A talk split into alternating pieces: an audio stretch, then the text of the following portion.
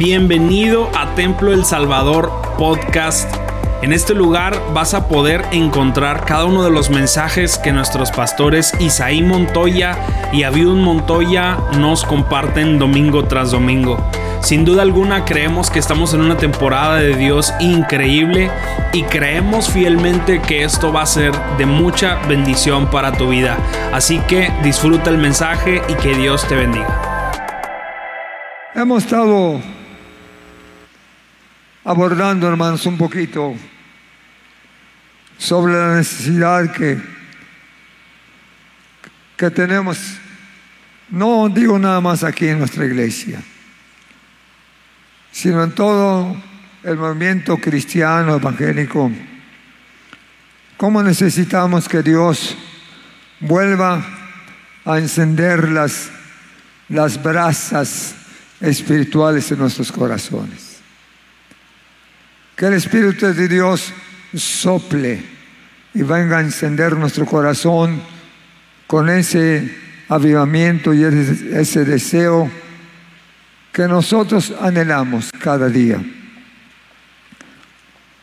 Hablamos que en estos años siguientes, después del 100 aniversario, queremos que Dios nos visite con una visitación muy especial, con un avivamiento poderoso con un avivamiento poderoso. Claro que para que Dios nos visite tenemos que invitarlo, tenemos que anhelarlo. Si no lo anhelamos, si no lo invitamos, pues Él nada más pasa, pero no se queda. Queremos invitarlo para que Él nos bendiga. El avivamiento viene cuando eh, el pueblo lo anhela. El avivamiento llega cuando usted lo pide. El avivamiento llega cuando usted tiene hambre y sed de Dios. Dios no va a tratar de dar algo que usted no quiere. Por eso, en estos, en estos tiempos llenos de tanta cosa, en esos tiempos donde hay tanto problema, donde hay tanta violencia, tanta inseguridad, tantos delitos que usted conoce, tanto pecado, tanta dificultad, una sociedad, ¿qué podemos decir? Muy contaminada, una sociedad llena de maldad y de pecado en todos los aspectos y en todos los niveles. Es ahora cuando tenemos que postrarnos delante del Señor y decirle, Señor, solamente tú puedes cambiar las cosas. Solamente tú puedes cambiar los corazones para que se acabe la violencia, para que se acaben los delitos. No es tan solamente la intervención de la autoridad, sino estamos la, la intervención del Dios de lo alto. Que cambie los corazones y las intenciones del ser humano para que pueda encontrar el camino de la paz y de la verdad. Por eso es que necesitamos un avivamiento no digo eh, en esos días, sino un aviamiento que venga a refrescarnos y a estar con nosotros en todo momento. La Biblia nos habla de la vida de los primeros cristianos, la iglesia primitiva. Y nos dice que en el tiempo del primer siglo, cuando comenzó la iglesia, muchos tuvieron problemas para poder aceptar la fe, la fe cristiana, el cristianismo. Aún sin embargo, hubo muchos que se convirtieron a Jesucristo. Desde el Pentecostés, que hubo ahí una gran cantidad de miles de personas que se convirtieron, porque dice la Escritura que muchos de los que estaban en Pentecostés aceptaron a Jesucristo como Salvador. Miles aceptaron a Jesús.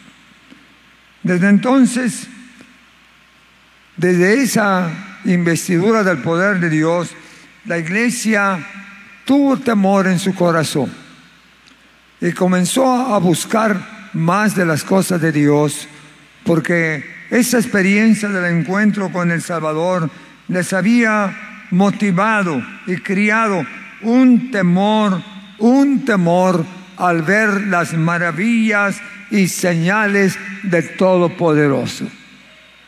Cuando ellos vieron los milagros de Dios y el descenso del Espíritu Santo, dice la Escritura que tuvieron temor y tuvieron también, hermanos, deseos de perseverar en la gracia y en el conocimiento del Señor, porque esas maravillas de Dios los hicieron reflexionar para seguir a nuestro Dios. Dice la Escritura que todos los que habían creído, estaban juntos buscando de Dios. Y no nada más eso. Dice la escritura que cuando ellos se convirtieron, estaban dispuestos a hacer todo lo que se necesitaba por Cristo. Cuando ellos creyeron en Jesús y le aceptaron como Salvador, estaban dispuestos a seguir, hermanos, el camino de Dios, les costara lo que les costara. Es más, como la iglesia apenas comenzaba, no había templos, había sinagogas, pero no había libertad porque había persecución de los judíos hacia los cristianos. La gente tenía que encerrarse en sus casas y allí en sus casas se hacían sus cultos. Allí adoraban al Señor. Y dice la escritura que no tenían lugares donde reunirse no tenían recursos económicos, todavía no había una administración de bienes materiales que ellos pudieran dar para la obra del Señor. Así es que tuvieron sus dificultades y sus principios fueron bastante difíciles. Aún sin embargo dice que los que habían creído estaban juntos. Y dice, y tenían en común todas las cosas. Tenían en común todas las cosas. Cuando ellos se convirtieron, le dieron prioridad a la conversión y a las cosas de arriba. Ya las cosas materiales no les dieron la primera, el primer lugar. Ellos aceptaron a Jesús y lo colocaron en el primer lugar en su vida. Le dieron prioridad a Jesucristo para servirle, amarle, estar juntos y que todos los hermanos que se habían convertido sirvieran al Señor. Y dice la escritura que como habían ciertas circunstancias difíciles en lo material, vendían sus propiedades y sus bienes y los repartían a los unos a los otros y a los pobres, porque ellos necesitaban tener los recursos para poder sobrevivir, pero entre ellos mismos vendían lo que fuera necesario para sufragar los gastos de la iglesia que iniciaba. No era fácil, no era fácil. Ellos estaban acostumbrados a, a dar las propiedades a la obra de Dios o a la, o la, el trabajo del Señor Jesucristo. Pero ellos cuando se convirtieron, Colocaron a Dios como el supremo Dios, dueño y Señor de sus vidas, y pusieron no tan solamente sus vidas en sus manos, sino también sus propiedades, también sus bienes. Dijeron, Señor, si tú eres que nos diste y mis propiedades te pueden servir, aquí las pongo en tus manos para que sean utilizadas para que esta obra siga adelante, siga creciendo.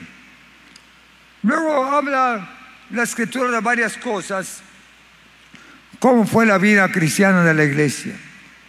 Dice el verso 46, y perseveraban unánimes cada día en el templo. Perseveraban unánimes cada día en el templo, partiendo el pan en las casas y comían juntos con alegría y sencillez de corazón. Aquí en esta porción bíblica hay cuando menos tres cosas importantes por qué la iglesia se mantuvo. Cuando creyeron el Señor no era fácil.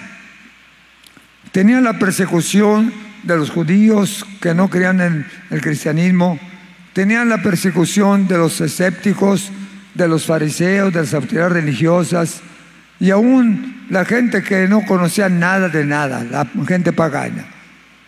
La iglesia sufrió persecución en el primer siglo Aún sin embargo, ellos encontraron la forma de mantenerse fieles al Señor. Casi siempre cuando una persona se convierte, los primeros días, las primeras semanas, tiene que agarrarse bien de la mano de Dios para que pueda sostener su fe. Porque el diablo se enoja cuando una persona se convierte. El diablo comienza a atacarnos, a sembrar dudas en nuestros corazones, a querer destruir lo que recibimos. Pero este grupo de hermanitos, más de 120, que fueron los que recibieron el poder del Espíritu Santo, y otros más que se agregaron a la iglesia este, en la predica de Pedro. Hermanos, encontraron cuando menos tres cosas importantes para sostenerse. Y una de ellas dice que perseveraban cada día en el templo. No tenían todavía un templo en toda la palabra. Era un simple lugar de reunión que, que ellos podían constituir ya como templo. Pero ellos mantuvieron esa identidad y esa unidad.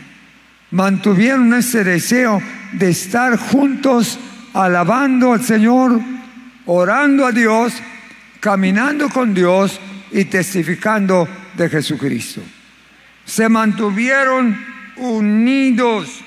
Dice, perseveraban unidos cada día en el templo partiendo el pan en las casas y comían juntos con alegría y sencillez de corazón.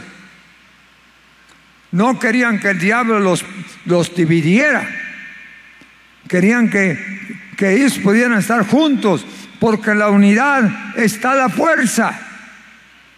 Querían estar adorando al Señor juntos, porque juntos Dios bendice a su pueblo. Allí envía bendición y vida eterna. Amén.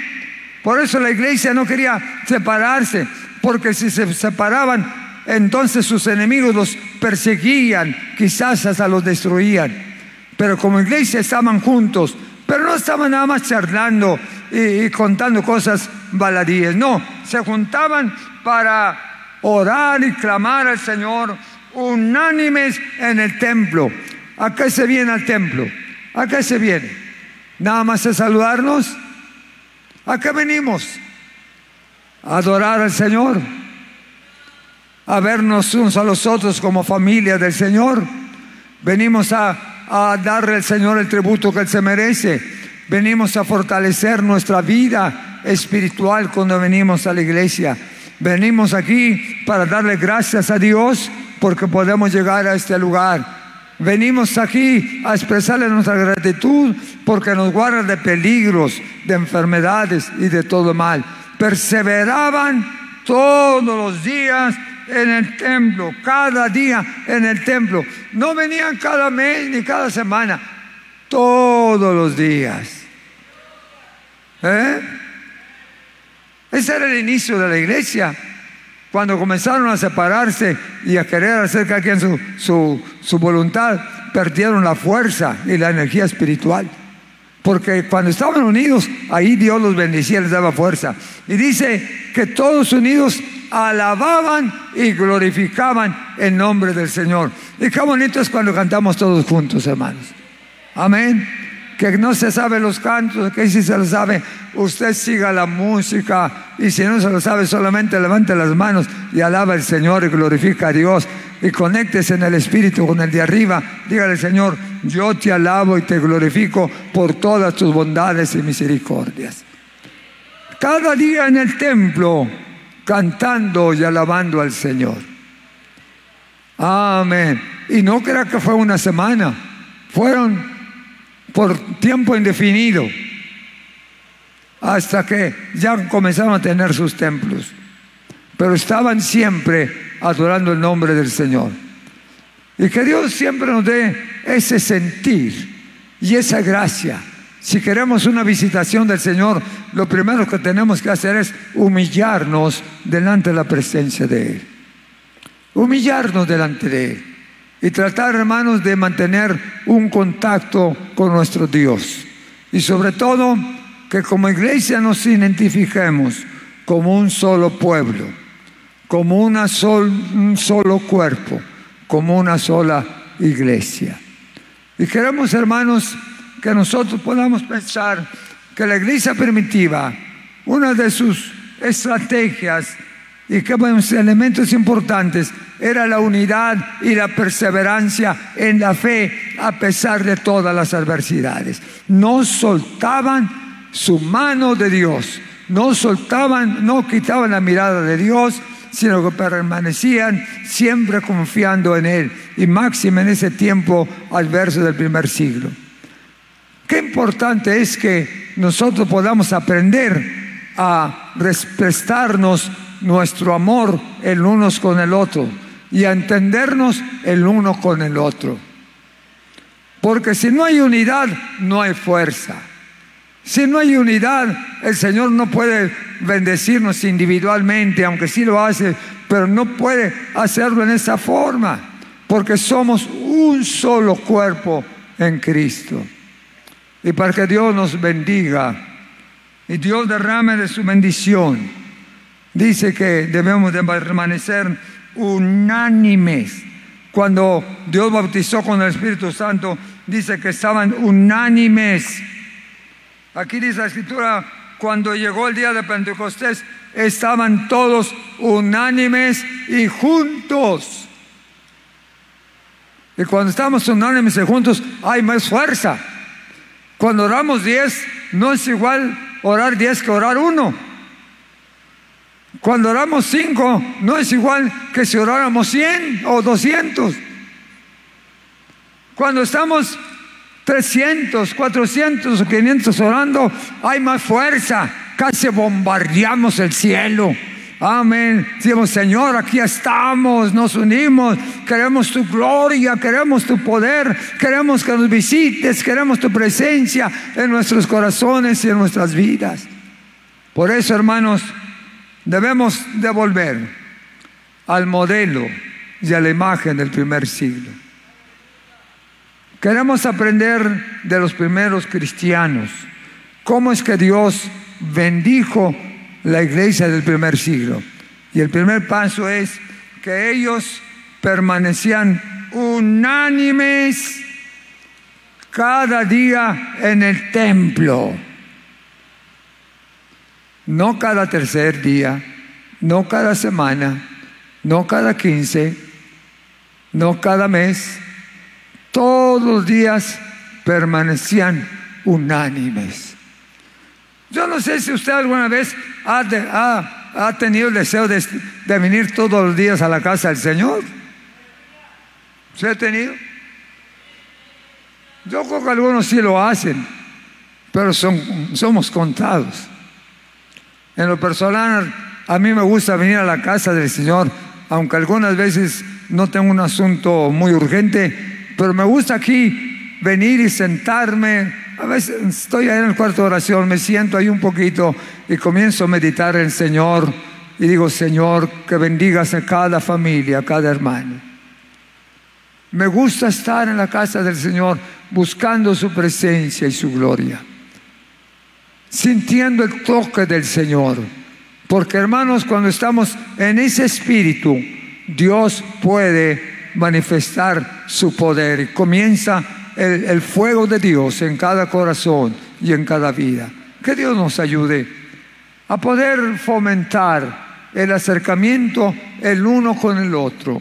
Unánimes, juntos, unánimes, orando, unánimes, trabajando, unánimes, respaldando la obra de Dios, unánimes dando su ayuda para que la obra siga adelante, unánimes respaldando la obra misionera. Cuando mantenemos esa actitud y ese espíritu, Dios dice que allí envía Jehová bendición y vida eterna.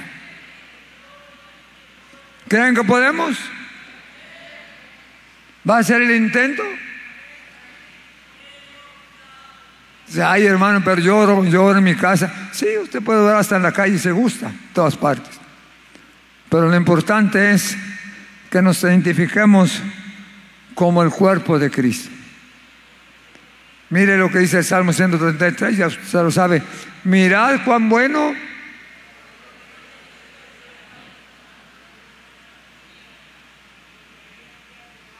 Usted, usted lo sabe de memoria. Pero preguntamos, ¿cuántos quisiéramos que se cumpliera ese salmo en nuestras vidas? ¿Mm? Mirad cuán bueno y cuán delicioso es habitar los hermanos que juntos, y no nada más juntos, sino que más dice, y en armonía. Ah, qué caramba. Qué difícil nos la pone ahí el, el salmista. Pero si no hay armonía, no hay bendición. Pueden estar juntos pero no revueltos, como dijo aquel. Juntos pero no revueltos. Pero nosotros necesitamos estar como un solo cuerpo, como una sola familia. Y un paso importante para el avivamiento es que nos podamos entender en nuestras relaciones personales y en nuestras relaciones con Dios. Que juntos adoremos, que juntos oremos, que juntos busquemos la presencia del Señor. ¿Por qué, hermanos? Porque somos una familia y somos todos hijos del mismo Padre Dios y debemos tener esa unidad y esa identidad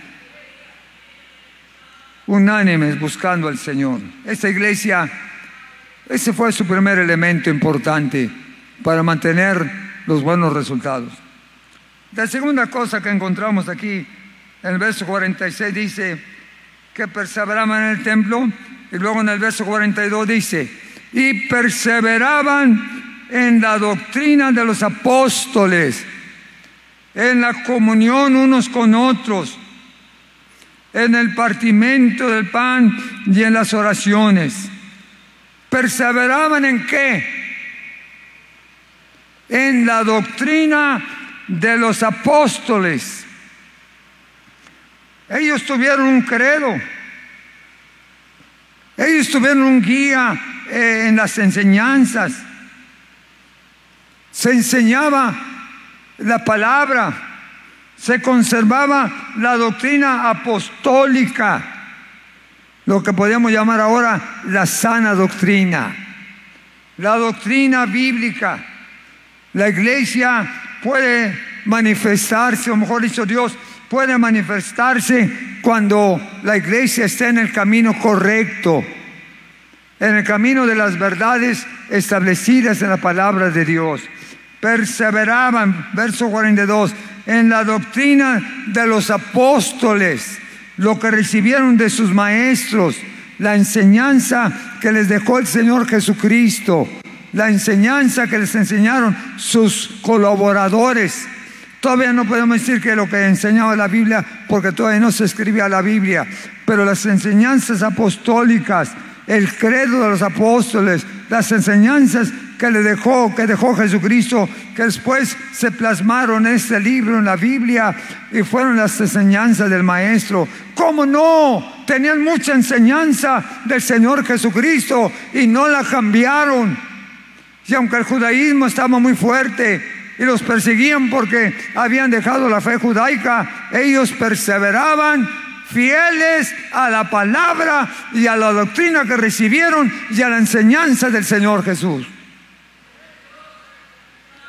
Qué importante es no perder la buena doctrina, la doctrina apostólica, la doctrina, la enseñanza que nos da ahora este libro, porque tenemos la bendición ahora de contar con este libro.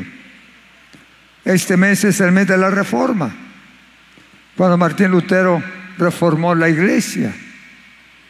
Ya comentaremos en un momento por qué esta reforma y qué es lo que en cierta forma presionó para que se hiciera esta reforma. Pero su tema principal de Martín Lutero era que volvamos a la enseñanza de Jesucristo. Y cuando nosotros formamos nuestra propia doctrina, comenzamos a contradecirnos el uno al otro. Nosotros tenemos que mantenernos en el, en el código de ética doctrinal y cristiano. Debemos de mantener nuestro credo tal y como está escrito aquí en la palabra del Señor.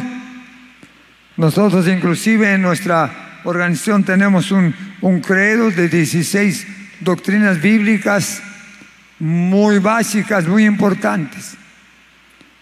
¿Por qué digo todo esto? Porque hoy estamos en situaciones que se proyectan todo tipo de enseñanzas de aquí y de allá y de más allá. Cada quien trae su teoría, cada quien trae su filosofía, cada quien trae su interpretación y algunos hasta se confunden y confunden a la iglesia y confunden a los creyentes. Pero hermanos, cuando nos mantenemos leales a la enseñanza de la palabra, a la doctrina apostólica, a la enseñanza de Jesucristo, estamos en el camino. Estamos en la senda. Que no nos apartemos. No podemos nada más practicar lo que nos conviene. No podemos practicar nada más lo que nos favorece. Debemos de participar y practicar todo lo que enseña la palabra de Dios. Todo lo que enseña, porque este es nuestro manual operativo. Este es nuestro manual operativo. Este es nuestro libro de instrucción. Esta es la Biblia la que nos va a guiar a toda verdad y a toda justicia. Esta es la Biblia que nos marca el camino al cielo. Es el mapa del viajante. Es la brújula del creyente. La palabra del Señor. Y nosotros tenemos que obedecerla. Y cuando lo hagamos, nos mantendremos en la voluntad del Señor. Esos creyentes de la primera iglesia dice que perseveraban en la doctrina, en la doctrina de los apóstoles. Y vuelvo a repetir en la comunión y en el partimiento del pan. Otra cosa importante, para que la iglesia pudiera tener los resultados en el versículo 47, la escritura nos dice que perseveraban en otra cosa importante. Allá en el capítulo primero del libro de los Hechos, en el verso 14 dice, todos estos, ¿cuáles estos? Todos los que habían creído en Jesucristo perseveraban, ¿qué? Unidos o unánimes en oración y ruego con las mujeres, con María la Madre de Jesús y con sus hermanos. Eso denota que era, era toda la familia. Perseveraban unánimes en oración y ruego las mujeres, las madres, los hermanos y toda la familia estaban orando porque Dios siguiera manifestándose, salvando almas, trayendo a los pecadores al arrepentimiento y que se mantuvieran en unidad y en la misma fe todos los días. Perseveraban la, palabra perseverar indica, hermanos, continuidad. Que continúe, no nada más que ore hoy este día porque vino, porque está muy apurado, tiene necesidad, tiene una petición y tengo que estar orando y orando y orando. Pero después toda la semana se le olvida la petición, ya no ora. La perseverancia quiere decir que usted se mantenga siempre en contacto con el de arriba sea en público, en privado, como usted lo puede hacer, pero que no pierda el contacto, persevere en la fe. Es como el que pone un, un negocito o un trabajo, pues quiere que en el primer día ya se venda todo y que pruebe. No, eso está complicado. Usted tiene que esperar, no sé, semanas, meses, para que pueda lograr éxito en su, en su proyecto. Tiene que perseverar, perseverar. Y en la vida cristiana lo más importante es que no quitemos el dedo del renglón, sino que perseveremos en la fe y en la comunión con Dios. Que perseveremos. Y la oración es clave. La oración es necesaria, no es lujo. No es tampoco exigencia del pastor. La oración es la que nos, nos, sostiene, nos fortalece, nos da fe, nos aviva. Si no oramos, no pasa nada. No podemos nada más pensar, tenemos que accionar, tenemos que doblar rodillas los que podemos hacerlo. Tenemos que abrir la boca y decirle, Señor, avívame, avívame, avívame. Necesitamos acercarnos y tener una vida de oración más cercana y más continua. Y debido a todo esto que ellos hacían, perseverando, hermanos, como dice la escritura, unánimes juntos, unidos, perseverando en la doctrina de los apóstoles y perseverando en la oración.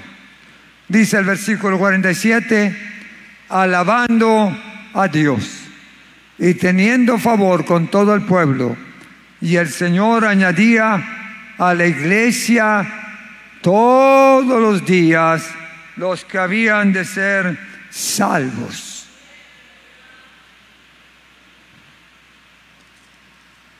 Tres cosas muy sencillas. Si queremos que Dios nos dé avivamiento y veamos almas salvas y creyentes bautizados con el Espíritu Santo, hay que mantenernos en esa línea. Practicar la unidad, practicar la oración y practicar la fe en la palabra del Señor permanentemente.